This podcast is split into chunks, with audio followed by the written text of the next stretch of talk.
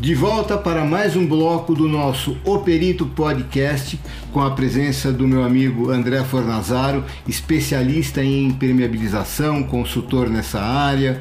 Ele não gosta que chama, mas é uma sumidade na questão impermeabilização. Para quem não me conhece, sou Ansel Lankman, responsável técnico pela Lank Engenharia, um escritório especializado em perícias em condomínios.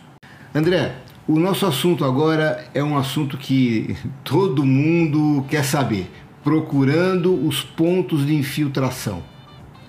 Na verdade, o que se quer sempre, o que me perguntam muito é: Ansel, eu preciso impermeabilizar todo esse pavimento térreo ou posso resolver a questão pontualmente? Então eu te pergunto, dentro desse assunto procurando pontos de infiltração, é possível, eu sei que é, mas por que, que a água, ela às vezes penetra num ponto, mas aparece em outro? Bom, Anselmo, é assim. Você tem uma estrutura que está suportando a impermeabilização, que é uma estrutura de concreto, que é o normal que nós temos aqui no Brasil. Existem outros tipos de estrutura, mas aqui no Brasil o normal é fazer estruturas de concreto armado. Mesmo quando a estrutura do prédio é metálica, você tem uma laje de steel deck que com concreto por cima, então é concreto. Essa parte horizontal. O que acontece? O concreto ele é feito por uma mistura de cimento, areia, pedra, a ferragem que corre dentro dele e além dessa ferragem você ainda tem eletrodutos se você tiver num pavimento térreo você quer dizer que não é um material único, é uma mistura de materiais ali no meio? Não, é, a estrutura não é homogênea. A estrutura não é homogênea. Então você tem uma laje com problema na impermeabilização, a água entra na estrutura por esse problema na impermeabilização. Aí, por baixo da impermeabilização, você tem a argamassa de caimento que está entre o concreto da laje e a impermeabilização, dando caimento para o ralo. Sim.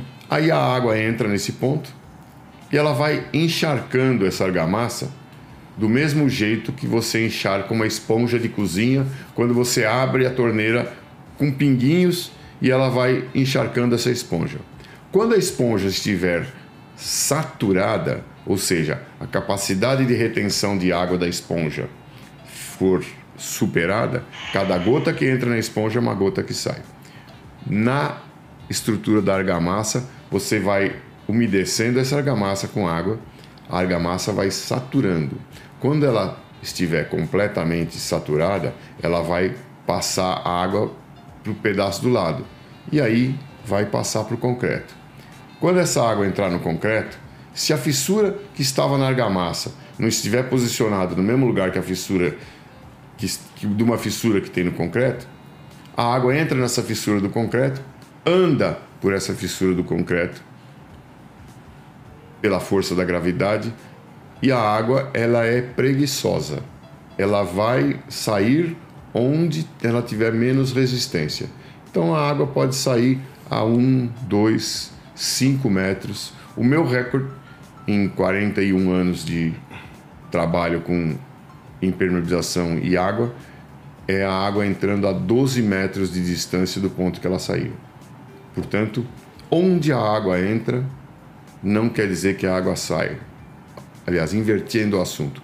Onde a água está saindo, numa infiltração, num prédio, numa cobertura, numa casa, onde for, não quer dizer que ela está entrando naquele ponto. Mas André, a raiz e a razão disso aí é sempre fissuras ou pode ter alguma outra coisa que a gente não. Não, se você pegar, por exemplo, um eletroduto atravessando uma laje, se a fissura estiver em cima do eletroduto, a água pega o eletroduto e vai andando em volta do eletroduto. Até encontrar o ponto mais frágil que esse eletroduto está próximo da, que esteja próximo da, da, da, da, parte da face inferior da laje, por exemplo. Ah, aí tem uma outra coisa, porque a gente tem também, uh, principalmente em apartamentos de cobertura, reclamação de que, olha, eu tenho uma infiltração e a água vem pelo lustre.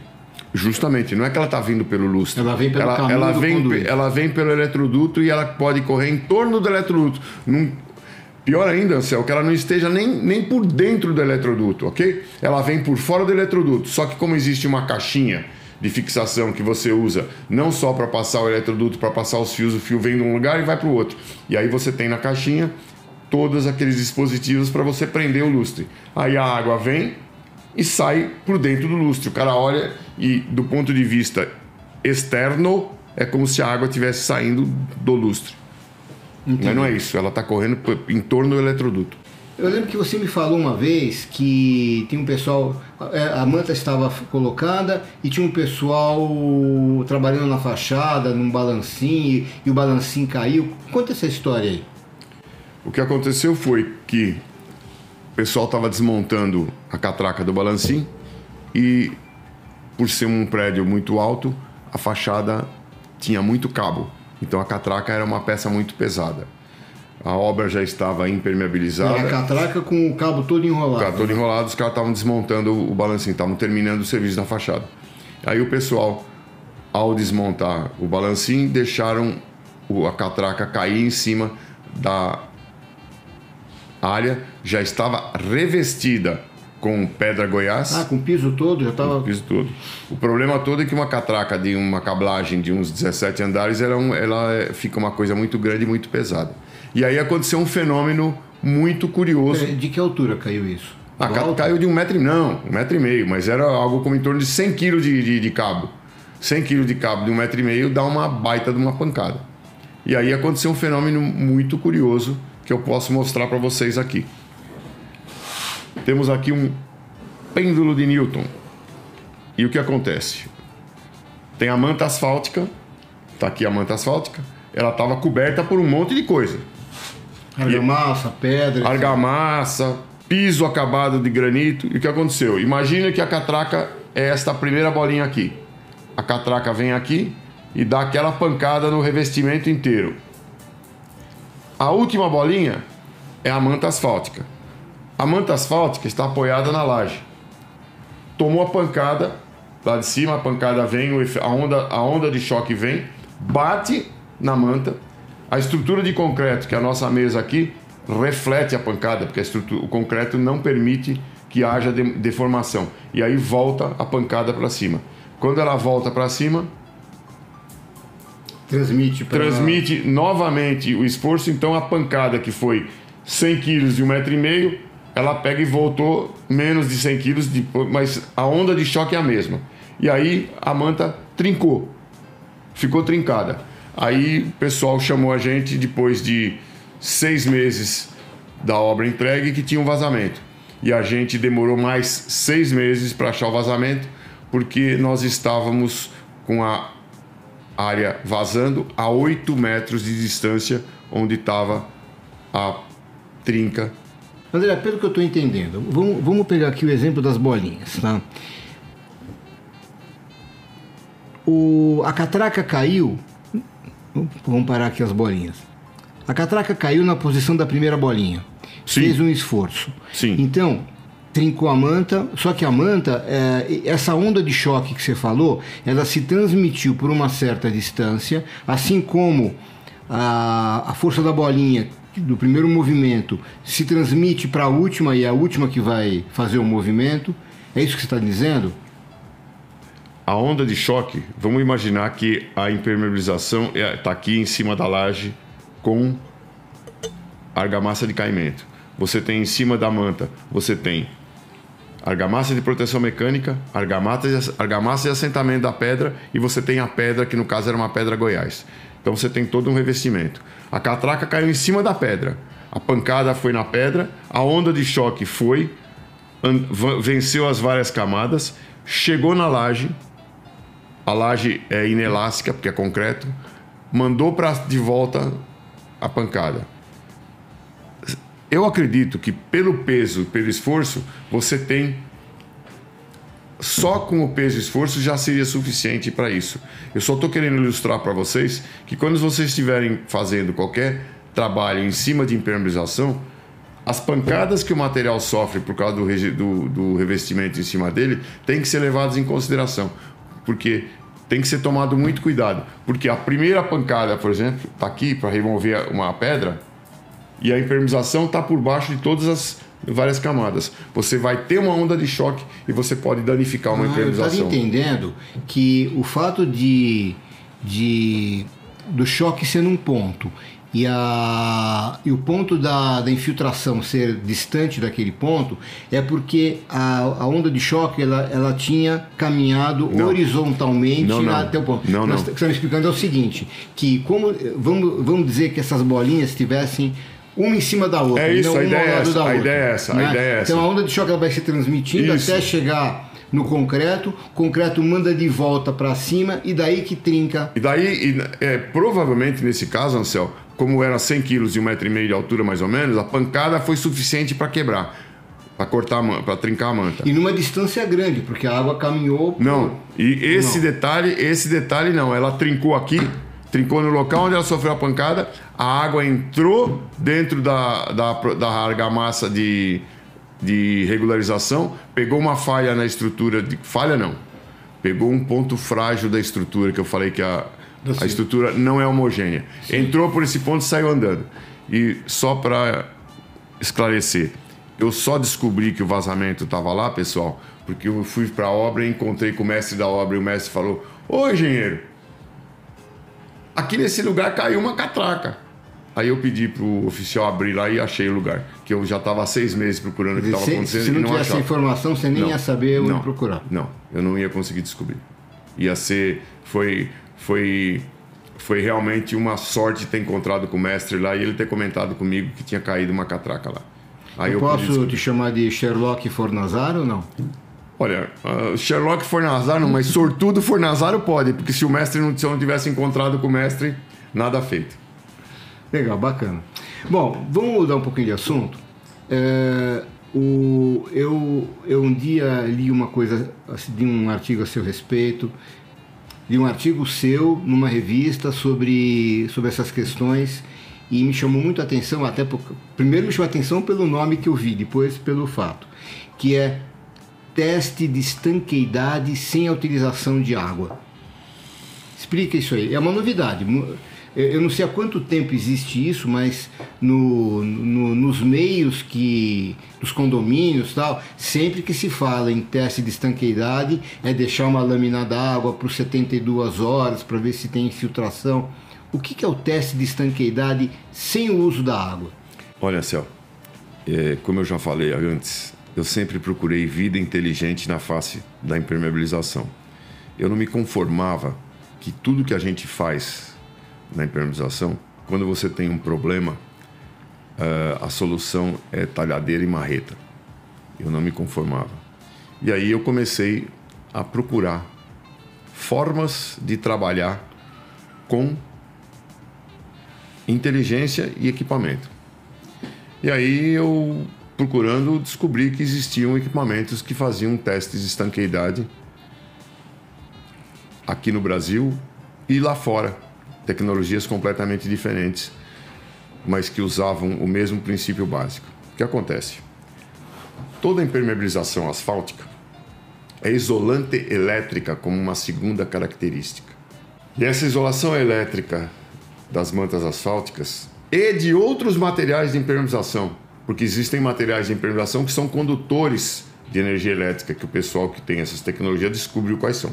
Mas essa, essa característica dos materiais de impermeabilização de ser isolante elétrico permite que se utilize equipamentos para, através da fuga de eletricidade desses equipamentos, que esses equipamentos criam, você descobrir onde estão as falhas na impermeabilização.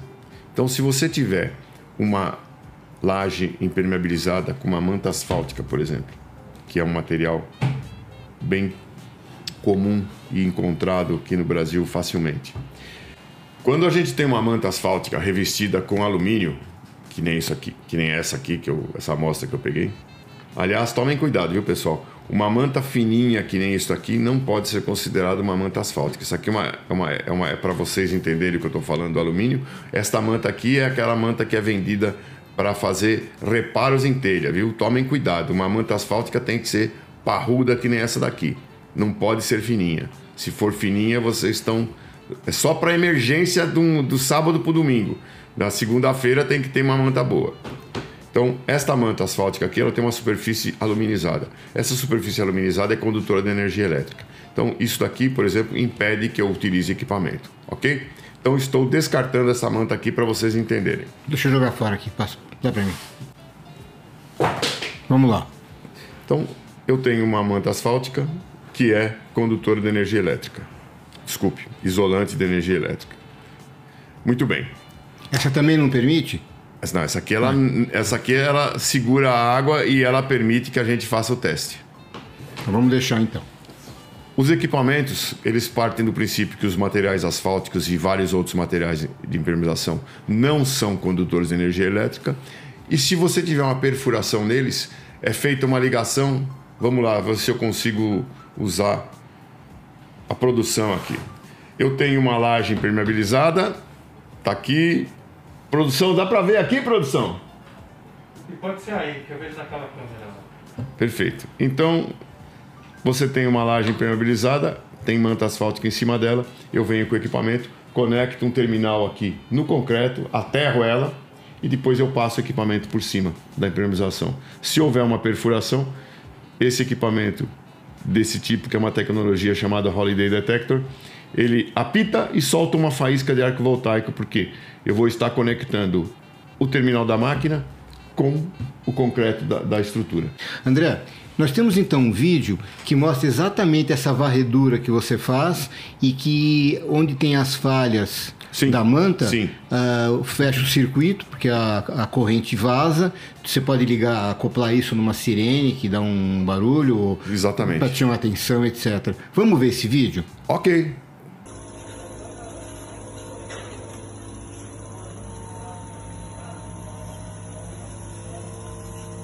Lembra cá agora, né? Só aqui, só para explorar as coisas aqui.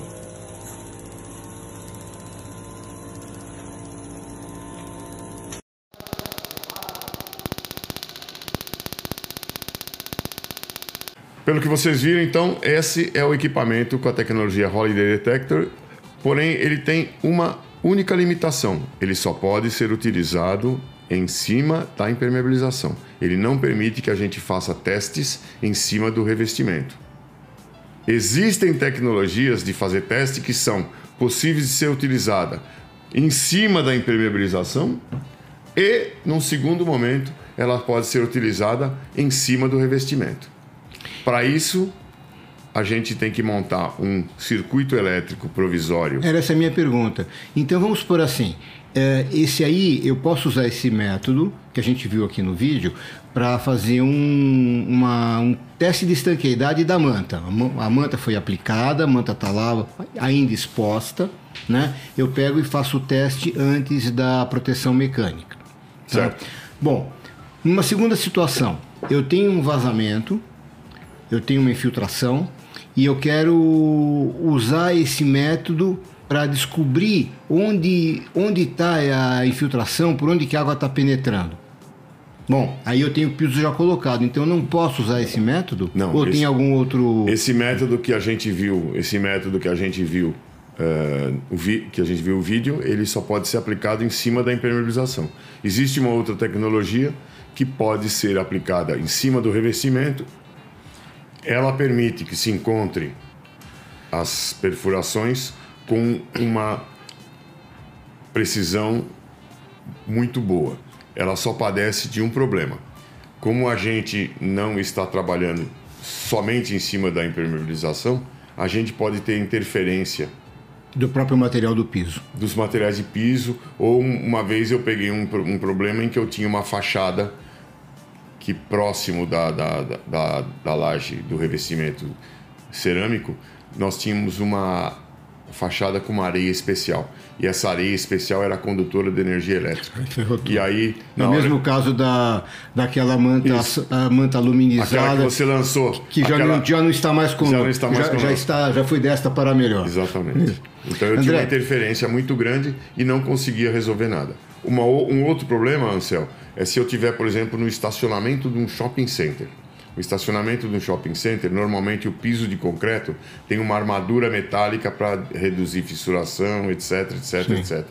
Essa armadura metálica do, do, estacionamento do shopping center também interfere no teste com, a, com equipamento que permite que se teste por cima do concreto. Deixa eu fazer uma pergunta. E você é, é muito chamado para assim muito chamado você é chamado assim muitas vezes para fazer esse tipo de teste de estanqueidade com essa aparelhagem que você tem?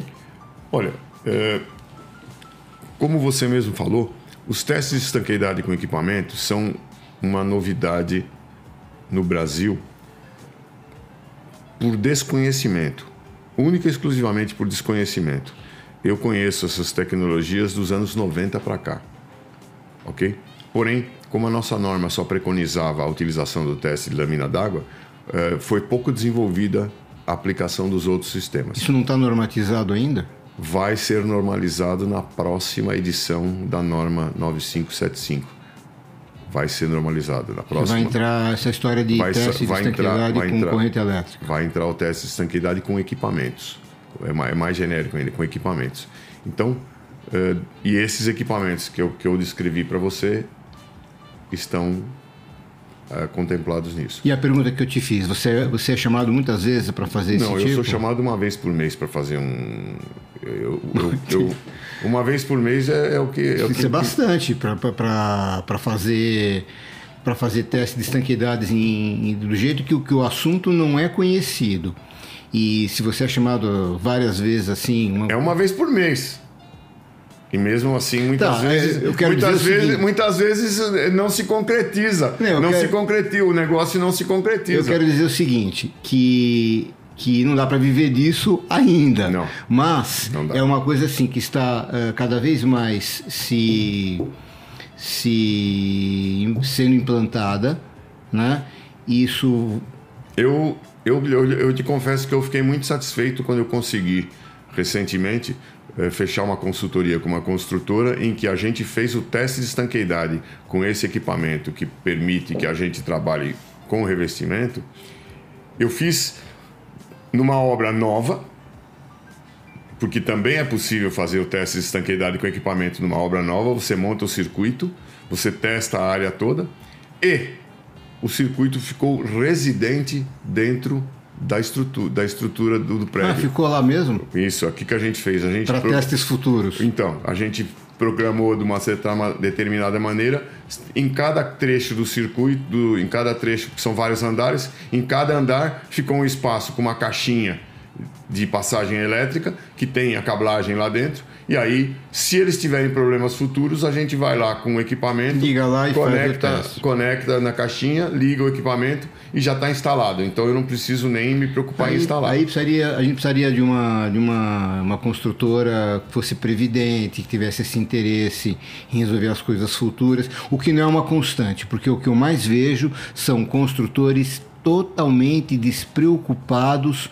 com a manutenção futura daquela edificação. Talvez ele tenha instalado isso com você pensando na própria preservação dele mesmo. Se um dia eu for chamado, eu tenho uma, uma facilidade para mim, mas não, com certeza não pensou na facilidade que o condômino, que o síndico, enfim, o ocupante final daquela edificação, nessa facilidade que ele teria para achar vazamentos. Só, só para a gente encerrar o assunto, me fala uma coisinha. Para impermeabilização de jardineiras, esse método aí tem alguma coisa especial? Não, é só deixar dentro da jardineira. É só deixar. Eu uma vez estava fazendo uma, uma consultoria num prédio com que tinha problema de vazamento e eu tinha uma jardineira que tinha 1,20m de terra. E eu passei o circuito em cima da terra 1,20m. Né? E eu te confesso que fiquei admiravelmente surpreso com, a, com, com o desempenho do equipamento. Foi que bom? eu ainda achei um buraco quando estava com 1,20m e eu falei, falei pro pessoal da obra, tá com um problema aqui dentro da jardineira. Era uma piscina, a piscina vazava desbragadamente. Aí a gente pegou e testou a piscina. O que, que você acha que eu achei dentro da piscina? Chuta. Não tinha vazamento! Na piscina não tinha, mas tinha na. Aí tinha uma jardineira do lado da piscina Com vazamento. Aí tinha 1,20m de terra, a gente montou o circuito. Eu montei o circuito de. de eu montei o circuito de, de desespero. Porque depois que você faz um teste numa piscina com 5 de largura por 30 de comprimento, Você vai atrás de onde tem água e, e lá, e lá não e tinha. aí a, a, a engenheira, a engenheira tava morrendo do coração, o dono da construtora queria se suicidar, tava todo mundo desesperado. E eu mais preocupado ainda, porque o que, que eu vou o que, que eu vou contar lá em casa, como dizia o, o Silvio Luiz quando ele radiava futebol. O que, que eu vou contar para meus filhinhos? Né? Eu não sabia como eu sair da parada. Aí eu falei, então apelei, apelei pro, apelei pro bom senso. E fiz o circuito na jardineira, Botei o circuito na jardineira, testei a jardineira, dava um baita sinal de fuga de campo elétrico. Aí eu cheguei para a engenheira e falei: pelo amor de Deus, abre a jardineira. Quando ela abriu a jardineira, brincando do que a gente falou das plantas asfaltófagas, tinham feito uma besteira gigantesca, não fizeram proteção mecânica nas paredes da jardineira e as raízes das plantas que estavam no jardim, que tinha umas palmeiras meio grandes, etc., estavam dentro da, da, da, Da manta. da manta asfáltica e por isso que quando aguava a jardineira, vazava, a água andava, saía embaixo da piscina que era vizinha E enganava a gente. e enganava todo mundo. Temos mais uma pergunta vindo de um internauta.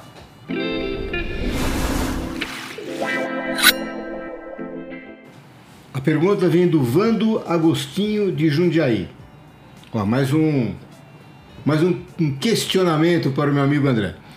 O Vando pergunta o seguinte: é possível que uma impermeabilização apresente defeitos, mesmo tendo passado no teste de estanqueidade? Bom, vamos, vamos responder a pergunta do Vando, complicando mais ainda a vida do Vando. Certo? É o seguinte, Vando. Se Só um minutinho, não complica muito porque eu não quero perder o meu internauta espectador do programa. Você não vai favor. perder, você não vai perder. Ele vai, ele vai, ele vai receber uma informação totalmente, totalmente positiva. Vai complicar a vida dele, mas vai estar positivo. É o seguinte: quando você faz um teste de estanqueidade com água, você precisa que a água atravesse a falha na impermeabilização, atravesse a argamassa de regularização e atravesse a estrutura de concreto em três dias, que são o mesmo que 72 horas preconizadas pelo teste. Se a água não atravessar tudo isso em 72 horas ou três dias, ela não vai aparecer. Então, a pergunta do Vando, se é possível uma impermeabilização apresentar defeitos tendo, tendo passado no teste, Vando, é o seguinte: ela já estava com defeito. Ela não apresentou defeito. Ela vai apresentar vazamento e infiltração. O defeito ela já tinha. O teste de água não pegou.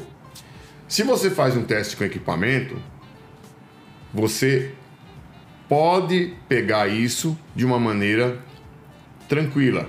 Porque se tem a falha, se você tem ou fuga de arco voltaico ou fuga de campo elétrico, você pega essa, essa, esse defeito.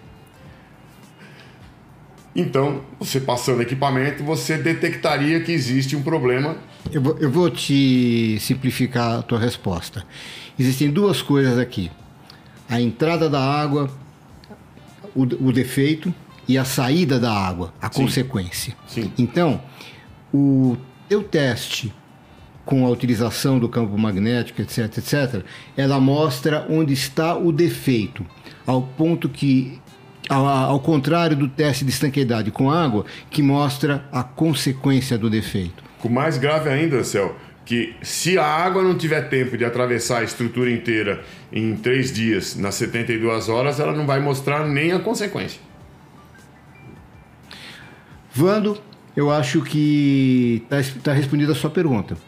Tá? Eu acho que o nosso método que a gente está apresentando aqui tem uma série de vantagens e até certo ponto minimiza a possibilidade de acontecer isso que você está falando. André, para encerrar, a dica de hoje para o nosso amigo síndico, internauta, ouvinte, telespectador.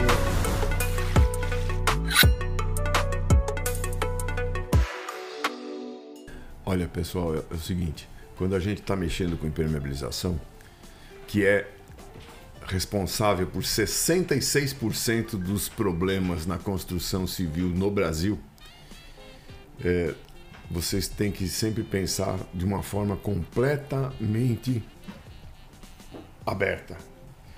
Aquele exemplo que eu comentei que a piscina tinha um vazamento embaixo dela e que a água vinha da floreira, só foi possível eu pensar isso porque eu falei, pô, se a piscina não está vazando, se eu testei a piscina e não está vazando e tem alguma coisa vazando e não era pouco que vazava, então tinha que vir de fora da piscina. Então eu fui para a floreira. O que, que eu tenho em volta? O que, que eu tenho em volta? Então, impermeabilização é, são, não é para desculpar ninguém, não é aquela história, ah, tá vindo, tá vindo. Não, não é para desculpar ninguém. Mas na impermeabilização, a gente tem que ter uma visão totalmente ampla, porque você pode ter um problema, como eu tive para testar, eu descobri que era na floreira.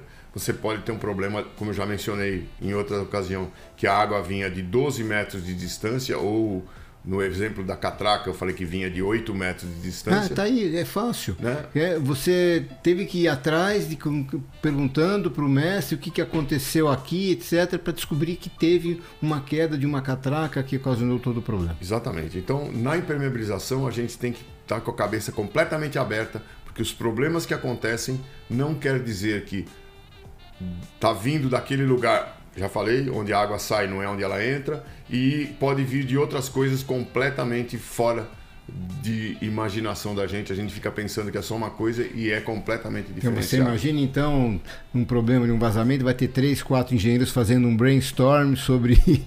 Cada um vai, vai chutar uma coisa que pode acontecer para poder. Sim, para poder concatenar for, uma for, ideia. Se for, se for, uh, se for um pessoal especializado e, e o problema for muito grave, é mais complicado ainda. Chegamos então ao final de mais um O Perito Podcast. Agradecendo muito a tua presença, André. Foi muito bacana ter você aqui, mas não acabou ainda. Diretor, por, por favor. Todo nosso entrevistado ganha Opa. um brinde especial. Por favor.